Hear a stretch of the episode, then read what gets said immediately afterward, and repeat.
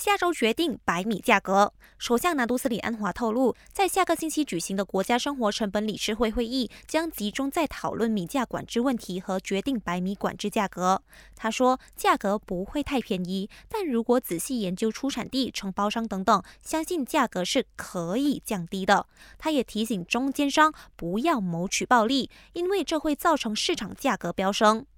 而主席拿督塞阿布胡申早前所宣布的昌明大马白米配套，农业及粮食安全部秘书长拿督洛曼澄清，这只是塞阿布胡申的私人建议，农粮部目前还没有对这件事有任何讨论。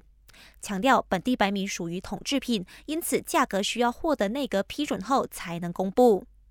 他也提到，现阶段没有要修改一九九四年稻米和白米管制法令，也就是禁止在没有批准下混合本地和进口白米或更改本地白米标签。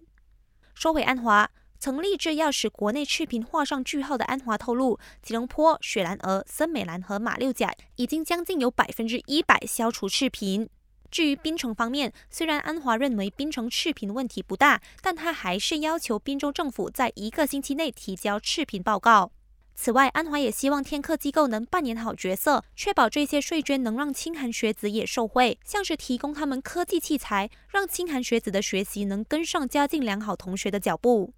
感谢收听，我是季妮。